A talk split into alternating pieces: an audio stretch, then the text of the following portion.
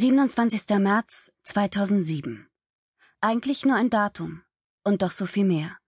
An diesem Tag bin ich von zu Hause weggefahren. Die schmerzhaften Erinnerungen folgten zu schnell aufeinander, als dass ich sie hätte abschütteln können.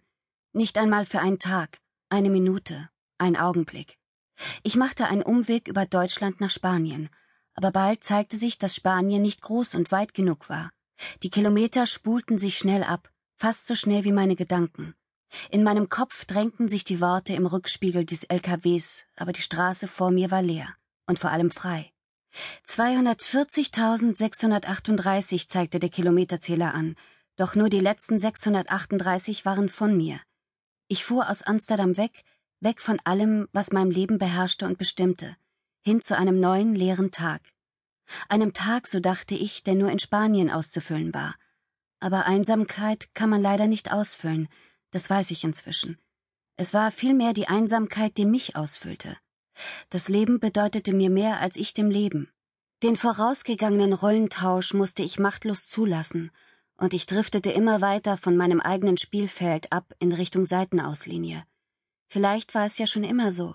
Vielleicht ist es einfach so. Vielleicht hat mein Machtbarkeitsglaube mehr von einem Traum als vom Wachzustand. Ich weiß es nicht. Wie auch immer. Mein Unglaube an Grenzen nagte wie besessen an meinem Glauben an Möglichkeiten. Die Erkenntnis, dass das Leben aus mehr Zufällen besteht, als ich je hätte wahrhaben wollen, kroch wie eine Nacktschnecke in mich hinein. Es herrschte Krieg in meiner Philosophie, und den Konflikt musste ich selbst lösen. Einerseits folgte ich den Faden eines Traums, andererseits entfernte ich mich aus einem früheren Traum, den ich von meiner Zukunft abkoppeln musste. Mit Chantals Sterben und den Schrumpfen meines Herzens wurde die kalte Decke, die sich um mich gelegt hatte, immer erstickender. Wenn die Wirklichkeit sich verschiebt, dann verschieben sich unsere Erwartungen mit. Meine Erwartungen passten sich unmerklich den neuen Pflastersteinen an, die ich an einem windigen Januarmorgen vor zwei Jahren zum ersten Mal betrat. An jenem Morgen wurde alles anders. Es ist schwer nachzuvollziehen, was mit einem sehr jungen Menschen passiert, wenn der Weg vor ihm aufhört zu existieren. Du kannst nicht mehr träumen und du wagst nicht mehr zu träumen, ohne den Schmerz der Einsamkeit zu spüren, die nicht auszufüllen ist. Du bist krank und wirst vielleicht noch im selben Jahr sterben. Die Aktivitäten am Wegrand kommen plötzlich zum Stillstand. Bis zu dieser befristeten Atempause hätte ich mir nie vorstellen können, dass ich jemals noch das Leben führen würde, das ich heute führe, denn eines Tages erblickte ich im Spiegel nicht nur mich selbst, sondern auch meine eigene Sterblichkeit. Damals wusste ich noch nicht, dass der ungebetene Gast neben mir mein Spiegelbild besser wiedergab, als es je irgendein Spiegel getan hatte. Und ich wusste noch nicht, dass sich in diesem Bild eine Schriftstellerin verbarg oder eine Frau, die in den Armen eines Tango-Tänzers zum Leben erwacht.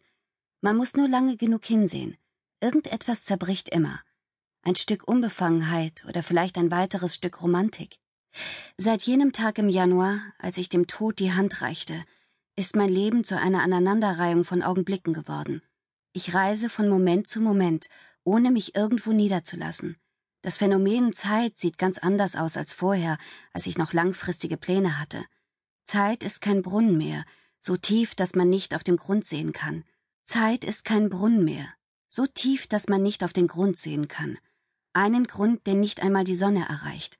Da ist bloß noch eine Pfütze, die von Tag zu Tag kleiner wird. Ich musste mich nicht nur von der Zukunft abkoppeln, sondern auch von der Vergangenheit, in der ich so hochfliegende Träume gehabt hatte. Erst als ich alles losließ, gelang es mir, mich an das zu klammern, was ich zu tun hatte. Überleben. Ich schöpfte Glück aus dem, was ich hatte, und Gleichmut aus dem, was ich nicht hatte. Gleichmut führt zu neuen Träumen und Türen.